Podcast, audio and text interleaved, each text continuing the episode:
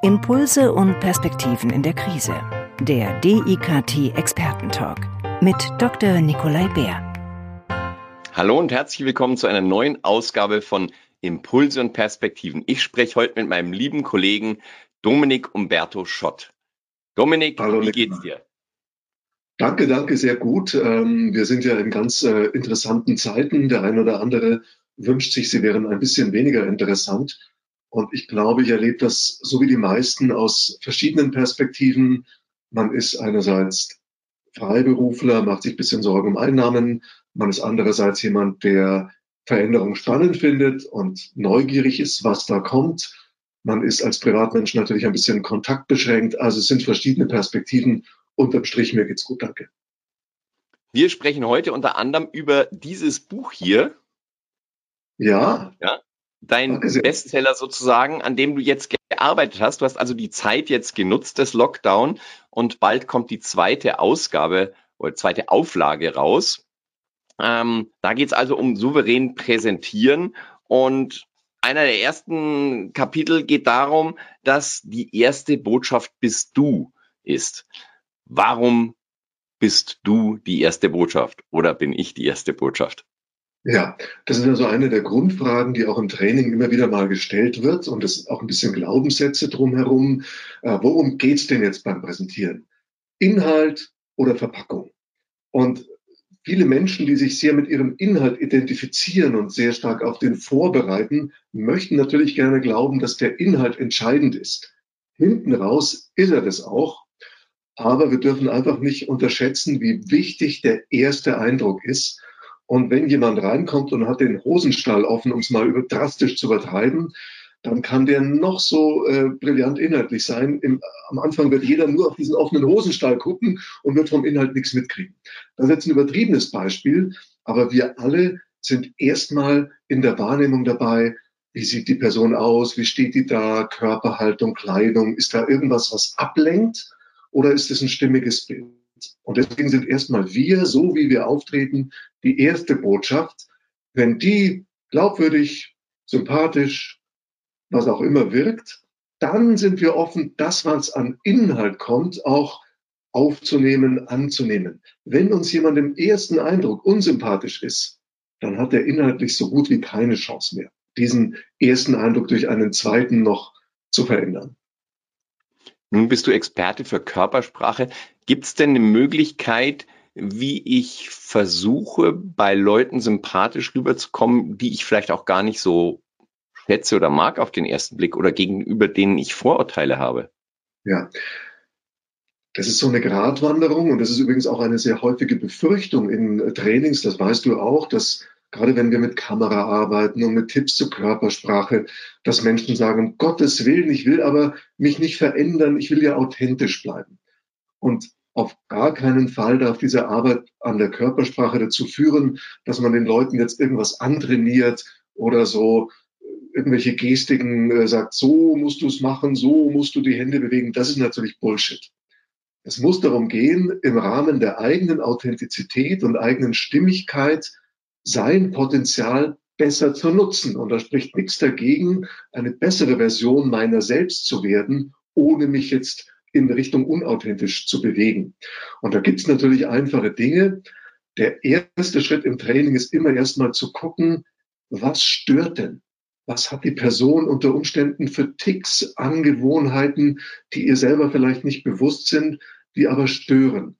Und dann ist oft schon eine Riesenverbesserung zu erzielen, wenn man einfach nur diese Störsignale wegnimmt. Und da ist gar nichts verändert worden. Die Person muss nicht schauspielern oder irgendwas sich antrainieren, sondern es geht einfach nur drum, wir kennen alle diese Störsignale. Leute sprechen viel zu schnell, dann kann man denen kaum folgen. Oder äh, sie äh, hauen äh, viele äh, Äs rein oder nehmen keinen Augenkontakt auf oder fuchteln zu viel mit den Armen, wackeln hin und her. Also das sind alles eigentlich keine Dinge, die man sagen würde, oh, davon will ich mich aber nicht trennen, das ist mein authentischer Ausdruck. Meistens, wenn die Leute das dann selber sehen im Video, stellen sie auch fest, nee, das ist einfach nur komisch. Das sind oft Übersprungshandlungen, weil man nervös ist und dann macht man im Körper irgendwas, was gar nicht zur Botschaft passt. Und wenn man diese Störsignale wegnimmt, dann stehen die Leute schon mal ruhiger da, souveräner, ein gutes Sprechtempo, halten Augenkontakt, lächeln auch vielleicht mal, wenn es zur Botschaft passt, lächeln nicht, wenn es zur Botschaft passt, nicht zu lächeln. Das sind Kleinigkeiten, die oft einen großen Effekt haben. Also Beispiel mit diesem Lächeln, da gibt's ja beides. Es gibt die Nichtlächler wie mich. Ich habe so von Natur aus eher ein ernstes Gesicht. Und dann sagen Leute, geht's dir gut? Ist alles in Ordnung? Ja, ja, wieso? Ja, und dann gibt's die anderen, gerade bei Frauen ist das sehr häufig, die immer. Und dann sagen die zum Beispiel auch mal Dinge wie, ja, also lieber Kunde, da haben wir wirklich ein Problem. Und jetzt glaubt's keiner, weil wenn die so dabei gucken, das sind so kleine Unstimmigkeiten, Fachbegriff Schlaumeierwort, Inkongruenzen. Und wenn ich die rausnehme, Riesenwirkung. Wir haben gerade das Authentischsein angesprochen. Was heißt denn das? Ich meine, das ging ja über Jahre immer, man muss authentisch sein. Sei authentisch, äh, Zuhörer merkt, dass du nicht authentisch bist. Aber ich habe ja auch in meinem Leben verschiedene Funktionen und verschiedene Rollen. Was ist da dein Tipp? Ja, da gibt's auch so Glaubenssätze, da gibt's, können man Bücher füllen damit, was heißt denn jetzt eigentlich authentisch? Ich habe da eine Definition für mich, wo ich aber sage, das ist eine Arbeitsdefinition. Ob die jetzt auf tiefster philosophischer Ebene hinhaut, ist mir ehrlich gesagt egal. Ich finde, die funktioniert, nämlich wie du richtig sagst, wir sind nie immer gleich. Also die Leute sagen, ja, ich will mich ja nicht verändern. Dann frage ich immer, naja, also wenn du mit deinem Chef sprichst, sprichst du wahrscheinlich anders, als wenn du mit deinen Kindern sprichst. Und dann sprichst du wieder anders an der Wursttheke im Supermarkt. Also je nach Situation, je nach Kontext ändern wir ja ein bisschen unsere Art, unsere Sprache, unser Vokabular.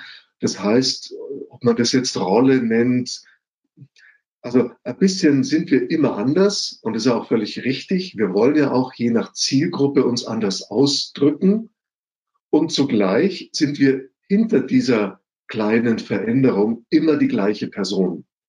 Und deswegen ist für mich Authentizität beides. Ich bleibe mir und meinem Wesen treu, passe, wie ich das ausdrücke, aber situativ den Kontext an. Das heißt, wenn ich zum Beispiel in einem beruflichen Kontext kommuniziere, dann bin ich mir bewusst, dass ich hier in erster Linie in einer Funktion auftrete. Ich bin jetzt eben Kollege, Projektleiter, Vertriebler, Führungskraft, Mitarbeiter, was auch immer. Und da gelten dann nun mal bestimmte Codes, an die ich mich besser ein klein wenig anpasse, weil sonst falle ich aus dem Rahmen in einer Art und Weise, die nicht zielführend ist.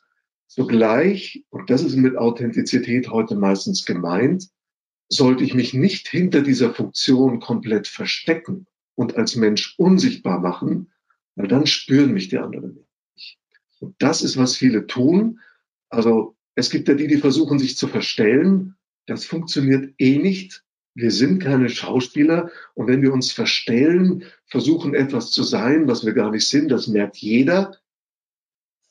Und das klappt gar nicht. Was aber tatsächlich leider klappt, ist, dass Leute sich nicht verstellen, aber verstecken. Hinter dieser Maske, hinter dieser Funktion verstecken. Und dann wollen sie nur ganz professionell jetzt der Herr Professor Dr. Projektleiter sein. Das funktioniert, aber ist schade. Weil letztlich geht es immer darum, in der Kommunikation, fast immer, dass wir andere dazu bewegen, etwas zu tun.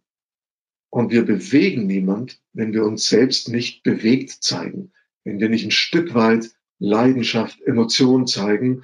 Und dazu muss ich eben diese Funktion nicht aufbrechen, aber ich muss hinter dieser Funktion mich als Mensch spürbar machen. Und das steckt ja auch in dem Wort Persönlichkeit, kommt aus dem lateinischen Personare durchklingen. Also hinter der Funktion, die ich einnehme, soll durchklingen, wer ich als Person bin.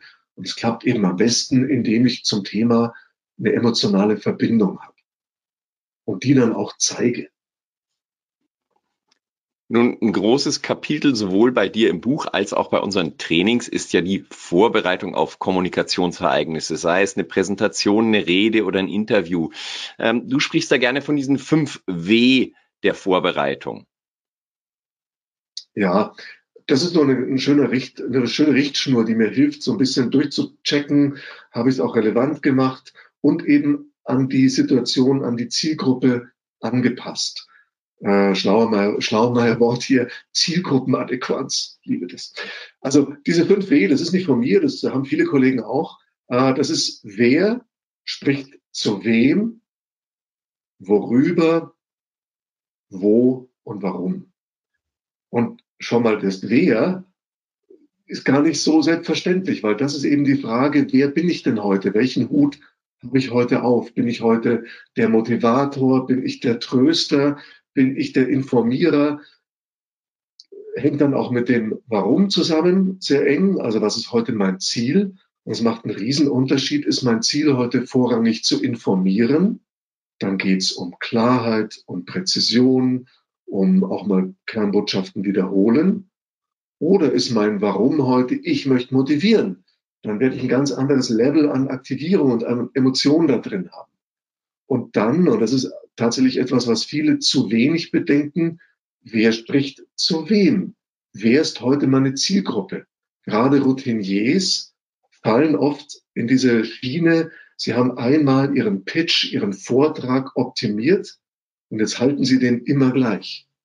Und mein Ansatz ist, Moment, du bist heute vor einem anderen Publikum, das darf gar nicht der gleiche, der gleiche Pitch sein, andere Menschen heißt, anderer Aufbau, andere Schwerpunkte setzen, anderes Wording, geht es manchmal nur um Kleinigkeiten. Aber sich bewusst zu machen, wer bin ich heute, zu wem spreche ich, also Fragen, die ich mir da stellen kann bei diesem Wem, was haben die für Bedürfnisse? Was haben die für Ziele? Was haben die für Herausforderungen? Was haben die unter Umständen für Vorurteile oder Bedenken? Wenn ich mein Gegenüber, und ob das jetzt ein Mensch ist oder eine Gruppe, da nicht abhole, dann ist die Relevanz nicht gegeben. Und dann haben wir eben das, was wir oft sehen in Präsentationen. Die Menschen sprechen über ihre Inhalte und die anderen sitzen da und denken sich, ja, und wann geht's jetzt mal um mich?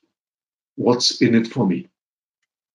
Nun sieht man es vor allen Dingen bei Regional- oder Lokalpolitikern sehr häufig, dass die eine Rede ständig halten vor dem Schützenverein und vor der Gemeinde und im Fernsehen versuchen sie es dann auch mal wieder, wenn sie im Lokalfernsehen sind.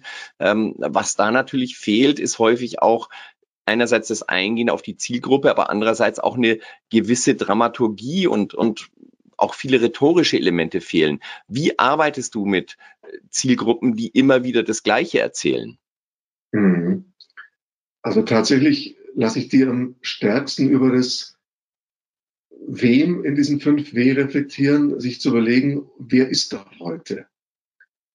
Und jetzt sagen manche, naja, ich habe da immer etwa denselben Mix an Verbandsmitgliedern und bisschen Lokalpresse. Dann kann es sein, dass man da nicht so tief einsteigen muss. Dann sind wir manchmal beim Warum.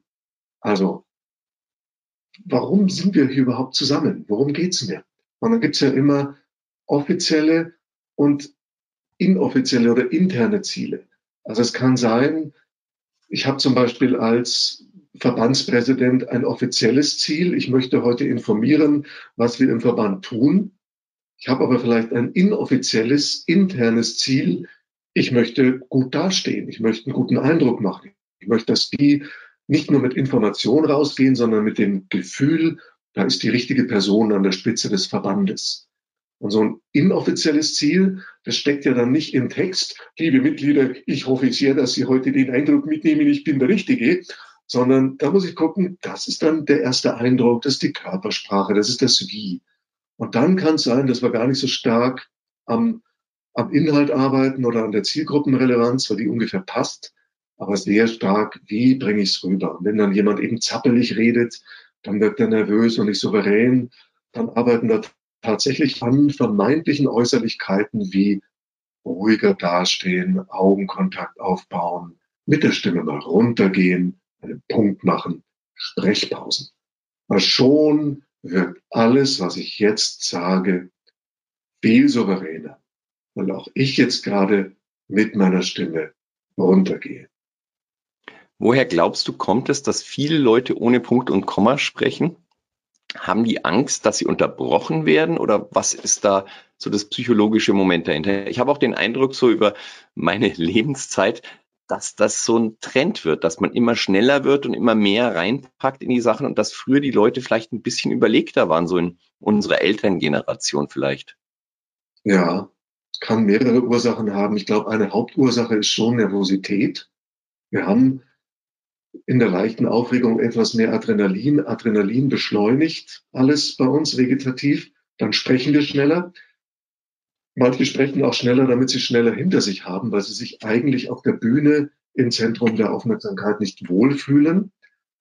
Aber ich stimme dir zu, es ist auch eine kulturelle Veränderung. Wenn man so alte Politiker-Interviews aus den 60ern sieht, dann hatte man damals einfach mehr Zeit und mehr Ruhe und hat auch sich sicherer darin gefühlt, dass der andere mir länger zuhört. Ich glaube, es hat sich alles so beschleunigt in der Kommunikation. Die Aufmerksamkeitsspannen sind etwas kürzer geworden. Filme werden schneller geschnitten. Wir haben heute schneller das Gefühl, wenn wir nicht in vier Sekunden auf den Punkt kommen, werden wir womöglich unterbrochen. Das kann auch ein Aspekt sein. Heute wollen wir uns kürzer fassen. Ist ja auch in den Talkshows so. Also die Talkshows arbeiten ja bewusst damit, dass man dem anderen ins Wort fällt, dass man ihn nicht ausreden lässt und dass man möglichst schnell seine Punkte setzt, ohne Punkt und Komma, äh, dass die Argumente rüberkommen und der andere nicht zu Wort kommt. Also auch so ein das bisschen Verfall der, ja, vielleicht auch der Kommunikationskultur. Ja. Kann man jetzt beklagen, hilft nichts. Sich darauf einstellen heißt, dann schau, dass du im ersten Satz schon relevant bist. Äh, häufiger Fehler ist, im ersten Satz etwas sagen, was sofort angreifbar ist, dann mhm. schießen die anderen schon dazwischen.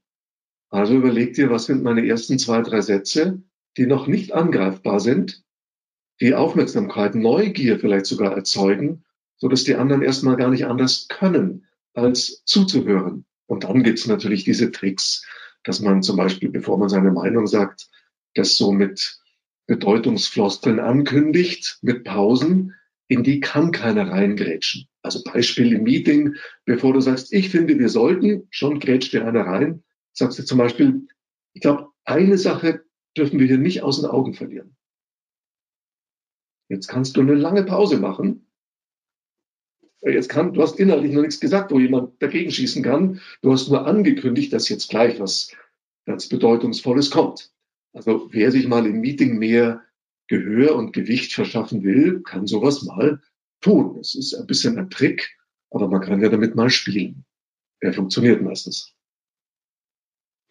Was ist denn so, wenn du Rhetorik unterrichtest bei den Leuten, was sind so die wichtigsten rhetorischen Stilmittel und Tricks, die du den Leuten an die Hand gibst, wenn sie jetzt noch nicht sehr erfahren sind? Also aus meiner Sicht, die beiden größten Zaubertricks sind wirklich zum einen die Pause und die rhetorische Frage. Hm. Und die, vor allem in der Kombination sind die sehr mächtig. Das mit der Pause ist den meisten Menschen bewusst. Wenn man es ihnen sagt, sagen sie, ja, ja, ja, klar, habe ich schon gehört, ne? Pause, ganz wichtig, mache ich aber nie. Und wenn man dann Leute, also wenn ich dann Leute im Training wirklich, wenn ich die dann wirklich coache, mal nach wichtigen Aussagen die Klappe zu halten, und das einfach mal sacken zu lassen, wirken zu lassen. Und wir gucken uns das dann im Video an. Dann sind die immer wieder baff, wie mächtig das wird. Also Theorie, es zu wissen, ist eins, es wirklich anzuwenden, etwas anderes. Also kennen, können, das ist der Unterschied.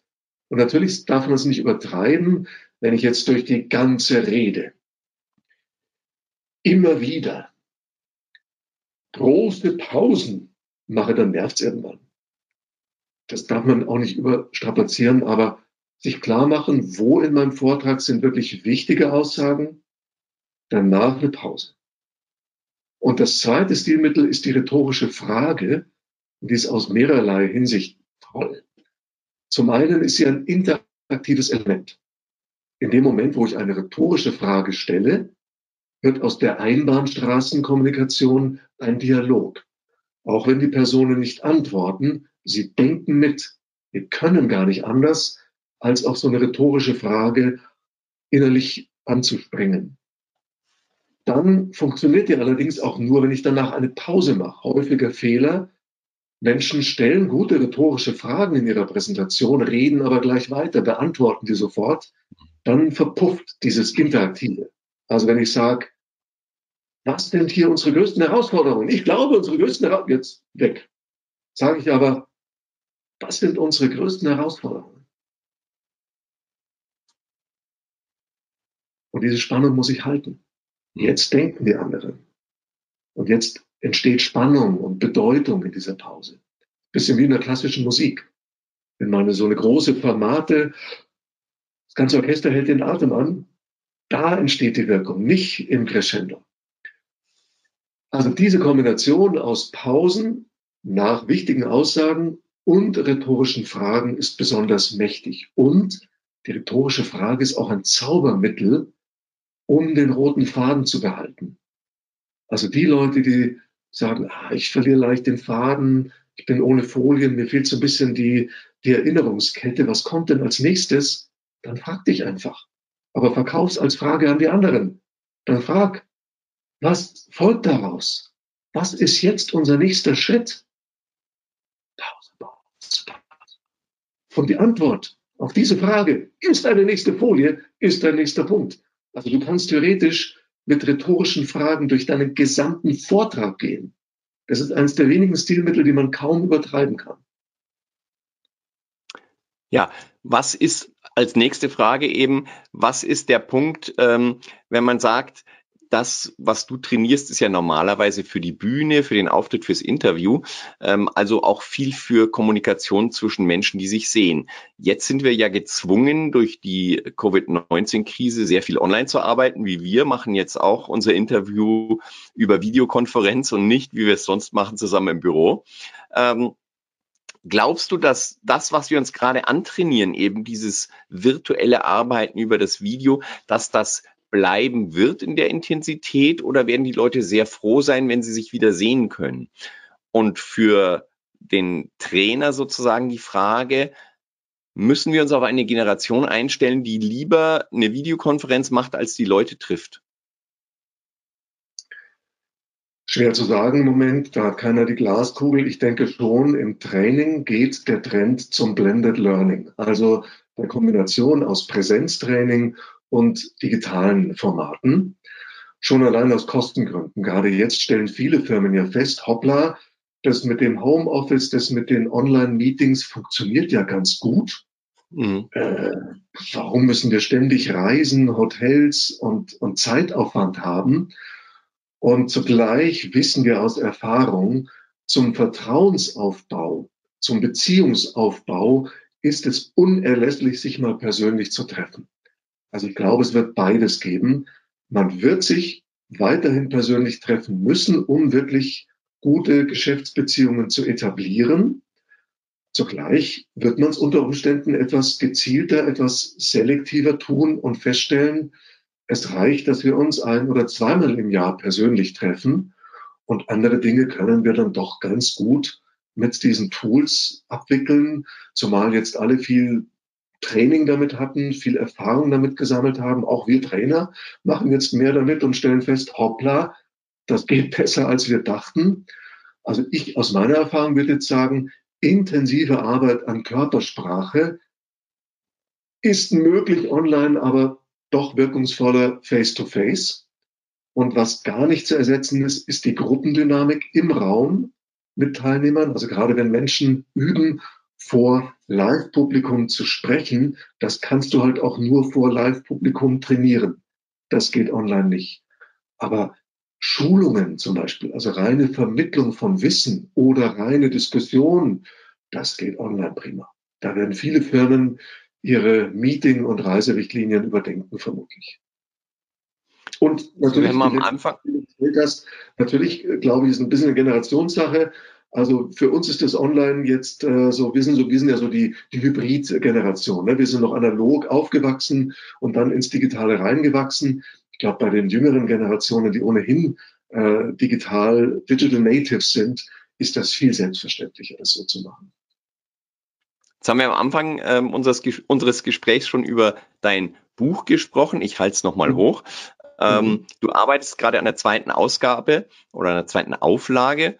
Ähm, mhm. Was kommt denn da noch dazu? Also was tatsächlich dazu kommt, ist ein Kapitel über Online. Denn das habe ich tatsächlich, äh, glaube ich, nur in ein, zwei Sätzen mal erwähnt, weil natürlich der Fokus des Buches war, ich berühre mit Worten face-to-face, -face, ich stehe vor Menschen. Jetzt äh, machen wir viel mehr online Und äh, da war jetzt tatsächlich der Bedarf, Mensch, vielleicht noch ein, ein Unterkapitel zu ergänzen. Ähm, gar nicht groß, aber so, weil die wesentlichen Dinge sind ja die gleichen. Augenkontakt, guter Aufbau, die fünf Ws, das gilt online wie offline. Aber natürlich gibt es ein paar Tricks und Kniffe. Ich habe ja einen Fernsehhintergrund, also Kleinigkeiten. Wir beide wissen das genau. Da gibt es Leute, die machen Online-Trainings und dann, dann sitzen die so vor ihrem Bildschirm und sagen, hallo, wie geht's euch? Haben gar keine Wahrnehmung dafür, dass das vielleicht nicht der ideale Bildausschnitt ist oder die Kamera kommt von unten. Äh, einfach die Bewusstheit, wenn wir immer auf den Bildschirm gucken, dann haben wir nie Augenkontakt. Also ab und zu mal in die Kamera zu gucken. Also solche Dinge werde ich ergänzen. Und dann wird natürlich nochmal geguckt, sind irgendwo noch kleine Unstimmigkeiten, die man überarbeitet. Ein kleiner Fresh-up. Und es kommen Videos rein. Das kam, war jetzt eine Anregung vom Verlag. Also es werden irgendwo im Text gelegentlich zu einzelnen Dingen, die sich doch besser visuell erklären lassen als verbal, äh, QR-Codes im Text sein und da sind dann Videos hinterlegt. Wunderbar, Dominik. Vielen Dank für das Gespräch. Viel Erfolg weiterhin für deine Trainings und in Kürze eben dieses Buch neu im Handel. Zweite Aufgabe, Ausgabe, Aufgabe, Auflage. Auflage. Bei genau. Springer Gabler. Ja, danke. Also noch, noch gibt es Exemplare von der ersten Auflage, bald Sammlerexemplare. Greift zu, Leute und bei dir persönlich natürlich signierte Exemplare zu haben, ähm, wenn man dich bucht. Ähm, das geht natürlich auch über das DIKT. Ich freue mich auf unsere nächsten gemeinsamen Trainings und ich hoffe, dass wir auch bald wieder Trainings vor Live-Publikum machen können und nicht nur virtuell. Alles Gute für dich und hoffentlich bis ganz bald. Danke, Nikolai. Danke fürs Gespräch und allen viel Freude, viel Erfolg bei der Anwendung dieser hoffentlich wertvollen kleinen Tipps. Der DIKT Expertentalk wird produziert vom Deutschen Institut für Kommunikations- und Medientraining. Die Trainings- und Weiterbildungsangebote des DIKT finden Sie unter www.medientraining-institut.de.